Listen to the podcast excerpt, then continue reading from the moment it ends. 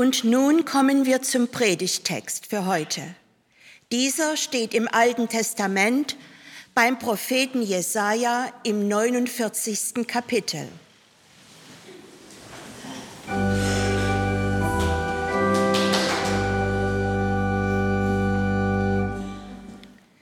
Hört mir zu, ihr Inseln, und ihr Völker in der Ferne merkt auf. Der Herr hat mich berufen von Mutterleibe an. Er hat meines Namens gedacht, als ich noch im Schoß der Mutter war. Er hat meinen Mund wie ein scharfes Schwert gemacht. Mit dem Schatten seiner Hand hat er mich bedeckt. Er hat mich zum spitzen Pfeil gemacht und mich in seinem Körper, Köcher verwahrt. Und er sprach zu mir, du bist mein Knecht, Israel, durch den ich mich verherrlichen will. Ich aber dachte, ich arbeitete vergeblich und verzehrte meine Kräfte umsonst und unnütz. Doch mein Recht ist bei dem Herrn und mein Lohn bei meinem Gott. Und nun spricht der Herr, der mich von Mutterleib an zu seinem Knecht bereitet hat, dass ich Jakob zu ihm zurückbringen soll und Israel zu ihm gesammelt werde. Und ich bin vor dem Herrn wertgeachtet und mein Gott ist meine Stärke. Er spricht, es ist zu wenig, dass du mein Knecht bist, die Stämme Jakobs aufzurichten und die zerstreuten Israels wiederzubringen, sondern ich habe dich auch zum Licht der Völker gemacht, dass mein Heil reiche bis an die Enden der Erde.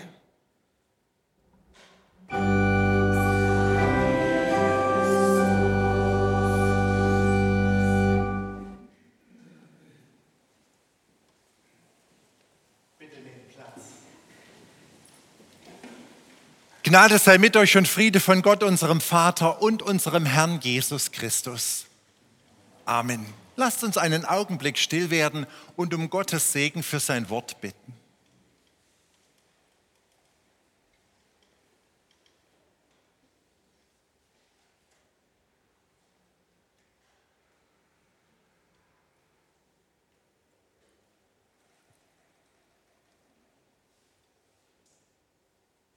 Liebe Gemeinde, ihr habt das Wort gehört, Christina hat es uns sehr wertig vorgelesen.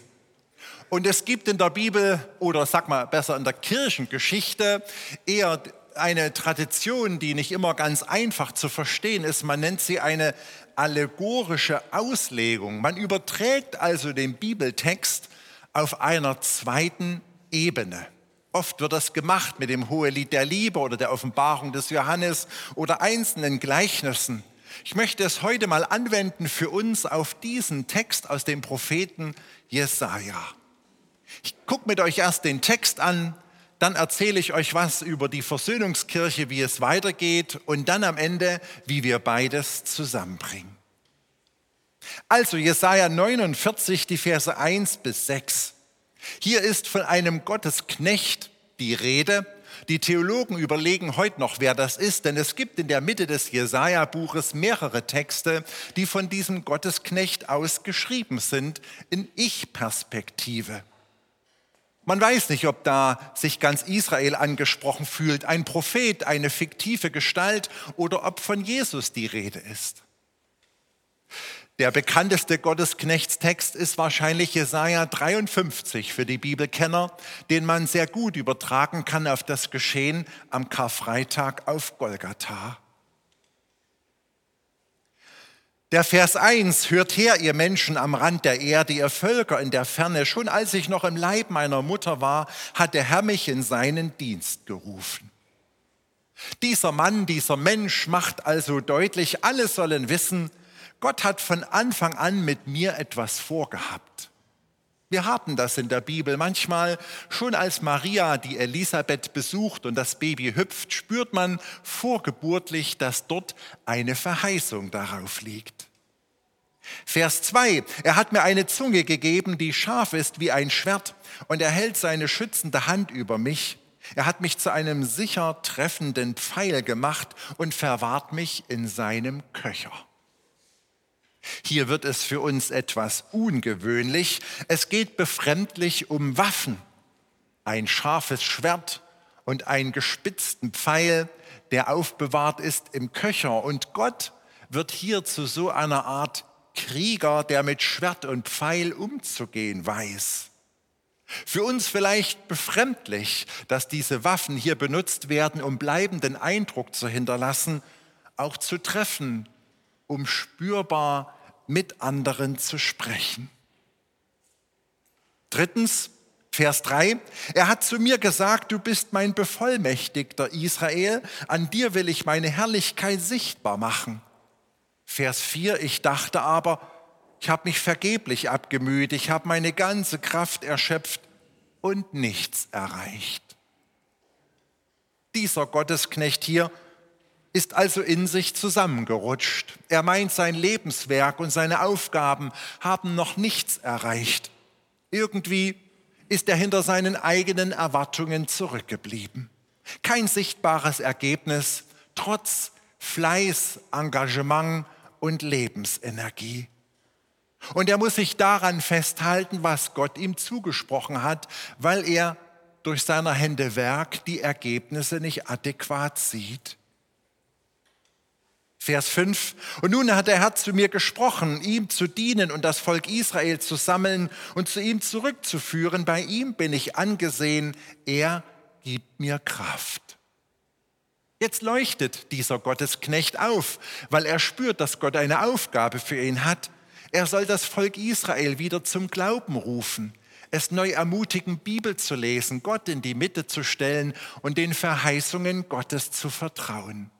Dieser Gottesknecht bekommt eine Aufgabe, die ihn erfüllt und Sinn stiftet. Aber damit nicht genug. Jetzt kommt der Vers 6. Er hat zu mir gesagt, es ist zu wenig, dass du als mein Bevollmächtigter nur die Stämme Israels wieder zu Ansehen bringst und alle zurückführst, die von den Nachkommen Jakobs übrig geblieben sind. Ich mache dich, so sagt Gott zu dem Gottesknecht, zum Licht für andere Völker, damit alle Menschen auf der Erde durch dich meine rettende Hilfe erfahren. Und hier wird der Horizont aufgerissen, dass es nicht nur um Israel, das Volk Gottes geht, sondern die ganze Welt. Dieser Knecht, dieser Prophet soll in Israel wieder eine Erweckung hervorbringen, sodass Juden zum Vertrauen in Gott finden und wieder glauben können. Mehr noch, er soll den Glauben an Gott in die ganze Welt hinaustragen, weit über die Grenzen Israels hinaus bis nach Plauen ins Vogtland. Hier leuchtet auch Jesus auf, der ja die ersten 30 Jahre verhalten gelebt hat in Nazareth als Zimmermann. Aber dann wurde sein kurzes Wirken nachhaltig, seine Worte waren scharf und seine lebensveränderte Botschaft ging über Israel hinaus in die ganze Welt zu den Heiden. Wir merken, dass auch der jüdische Glaube, der Glaube an den Gott, an den auch wir Christen glauben, nicht nur auf ein Gefolg beschränkt sein soll, sondern auf alle Menschen dieser Welt.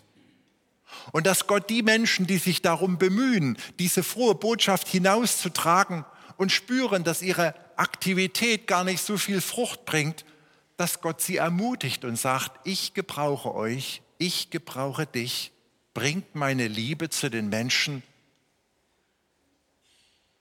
Jetzt komme ich zu uns als Versöhnungskirche. Ja, ab Januar werden wir eine Kirchgemeinde im Kirchgemeindebund Plauen sein. Der Kirchgemeindebund Plauen ist so ein eine juristische Größe, die von Altensalz über Theuma, Oberlosa, Straßberg, Jössnitz, Steinsdorf und alle Plauner Kirchgemeinden eingeschlossen einen Haushaltsplan hat. Wir müssen unseren Haushalt dort mit hineinbasteln lassen. und sondern ein Teil dieses großen Geflechts. Die Angestellten der Versöhnungskirche sind dann Angestellte des Kirchgemeindebunds Plauen. Und unsere Sonntagskollekten sind dann nicht mehr für die eigene Gemeinde, sondern für den Kirchgemeindebund Plauen.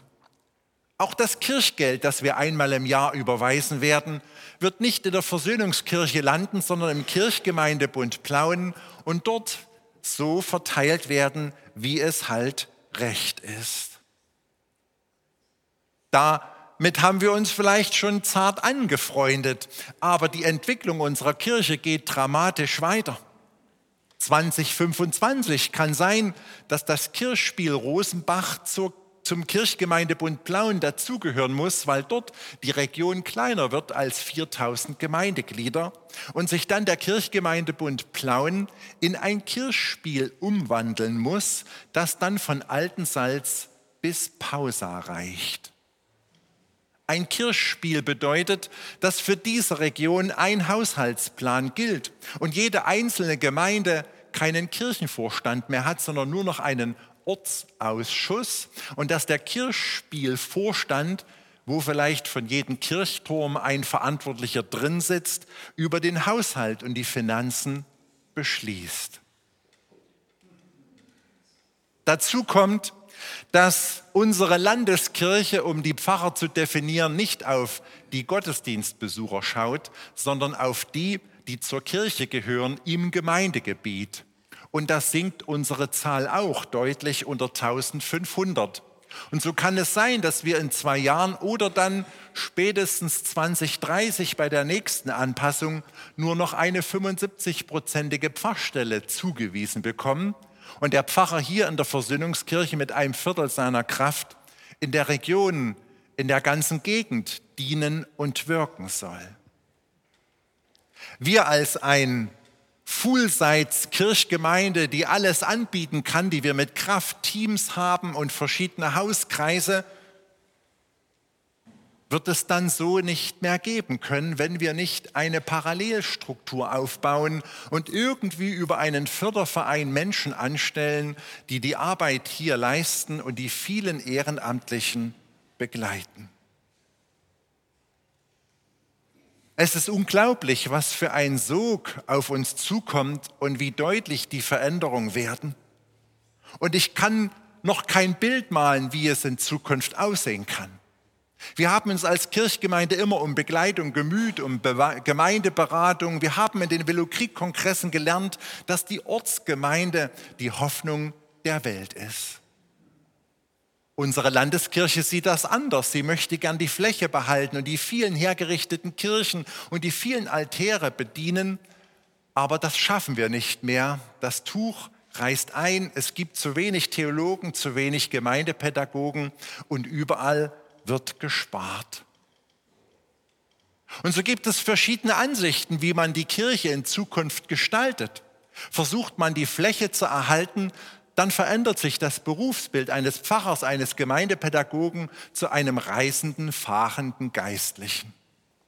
Oder man legt den Schwerpunkt darauf, Schwerpunktgemeinde zu erhalten und dort Nestwärme zu schaffen, Leuchttürme von Gemeinden zu pflegen. Aber das hat den Schmerzpunkt, dass manche Dorfgemeinden ihre Kirchen zusperren müssen und sagen, bei uns gibt es keine Gottesdienste mehr, wir müssen in die Nachbargemeinde oder in die Stadt fahren, um in so eine Leuchtturmgemeinde zu gehen, um geistliche Nahrung zu bekommen. In beiden Richtungen gibt es Schmerzpunkte und es ist nicht einfach, eine Entscheidung zu fällen. Und unsere Landeskirche denkt gemeindeaufbautechnisch eben anders, als wir uns als Kirchgemeinde geschult und bemüht haben. Nun trifft das so hart aufeinander, dass die Landeskirche am längeren Arm des Gesetzes sitzt und unser Modell nicht zulassen will. Dass wenn gespart wird, wir mit Eigenmitteln die gekürzten Produzente aufstocken und so wie überall auf der Welt international Gemeinde lebt, von Spenden und dem Zehnten leben und nicht so viel Wert auf die Kirchensteuer legen. Aber das lässt die Landeskirche nicht zu.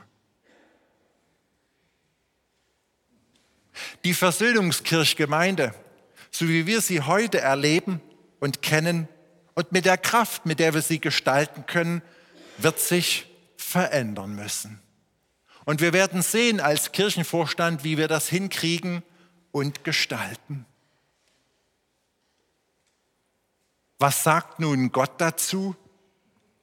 Ich habe noch keine klare Sicht und ich ringe nach irgendeiner Vision, einem Bild, was man am Horizont sieht, wo man eine Gemeinde hinführen kann, wo man etwas gestalten kann, weil meine Vorstellung von Gemeindeaufbau so anders ist als das, was unsere Kirche jetzt von uns fordert. Und das passt nicht sauber zusammen. Es ist interessant, dass in meiner Gebetszeit Gott mich auf den Bibeltext gelenkt hat, den wir heute gehört haben und der dieser Predigt zugrunde liegt, obwohl ich ihn noch gar nicht kannte und noch gar nicht gelesen habe und auch noch nie darüber gepredigt habe.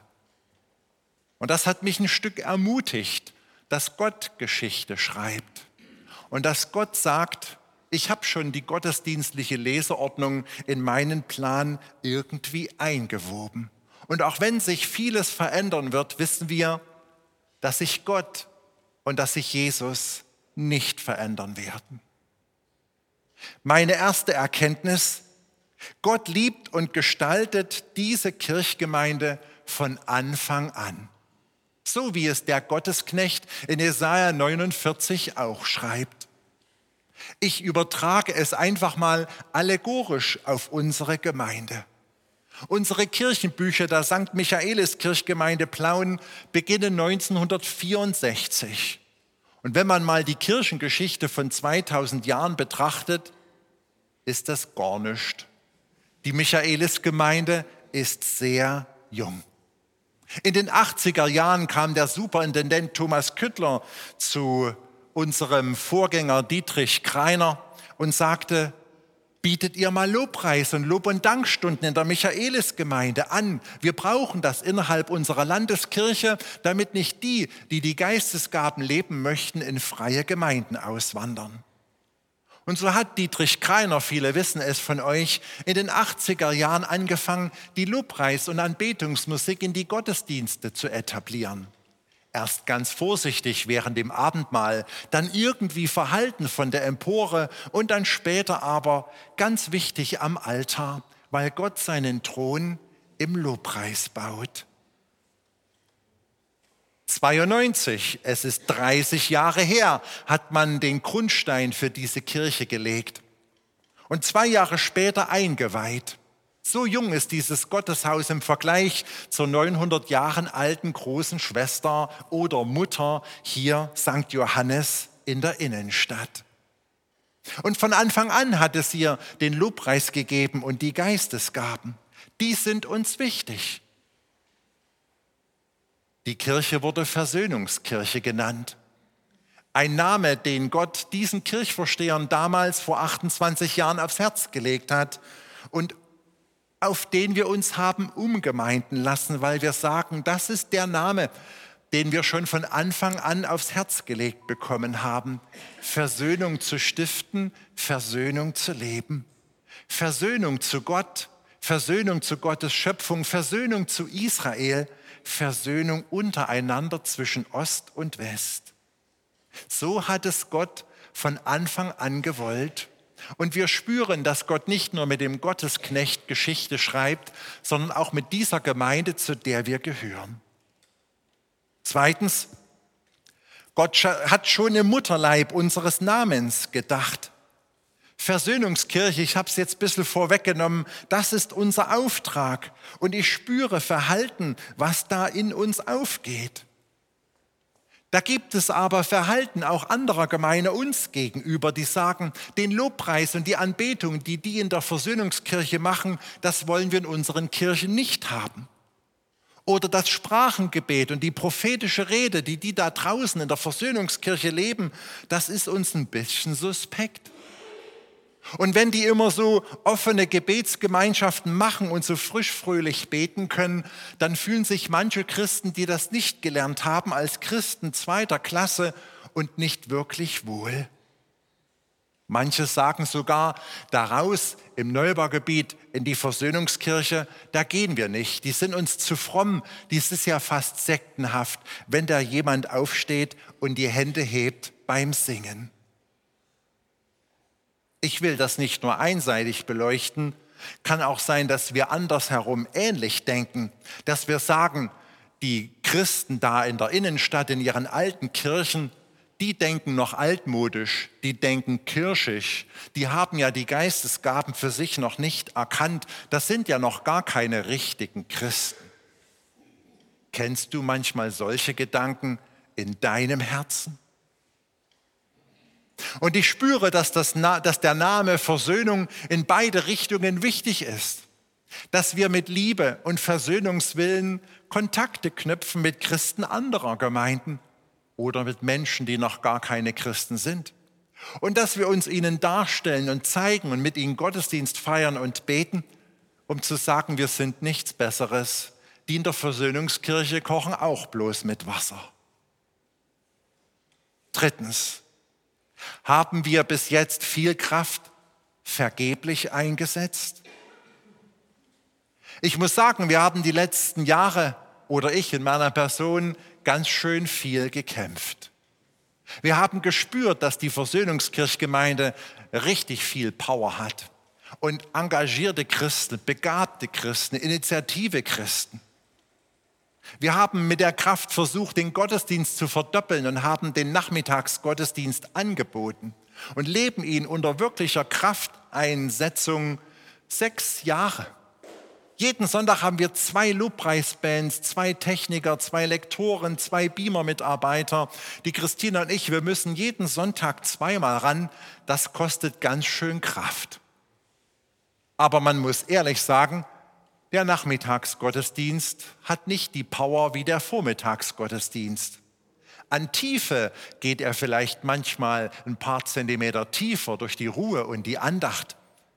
Aber es kommen nur wenige. Es hat sich hier auf unserem ländlichen Bereich in Plauen nicht etabliert, nachmittags einen Gottesdienst zu besuchen. Ich schaue auf unsere Lobpreisgottesdienste, die wir ja schon Jahrzehnte für die ganze Region anbieten. Jeden Monat feiern wir schon über Jahrzehnte hier Lobpreisgottesdienste, die die moderne Kirchenmusik an Betungs- und Segnungszeiten besonders hervorheben. Aber auch die Besucherzahlen kann man für die Region nicht besonders nennen, wenn wir zwischen 70 und 110 Leute sind für das ganze Vogtland hier ist das nicht wirklich das Ergebnis, wo man sagen kann, ja, hat sich die Kraft und die Mühe gelohnt? Ich denke an unseren Treff gegenüber, den wir vor einem Jahr gegründet haben.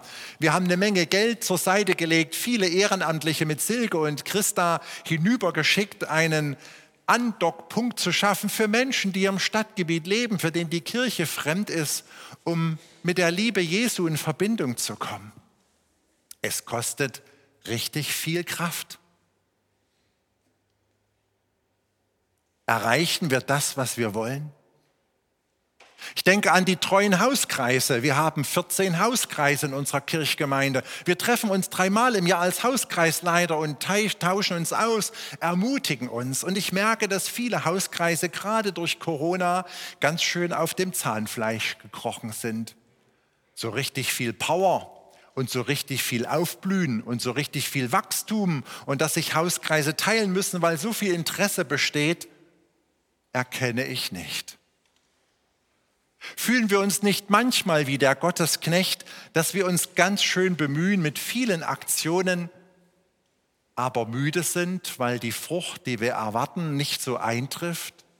Dass auch die Versöhnungskirche nicht wirklich so knallt, dass von hier Erweckung ausgeht?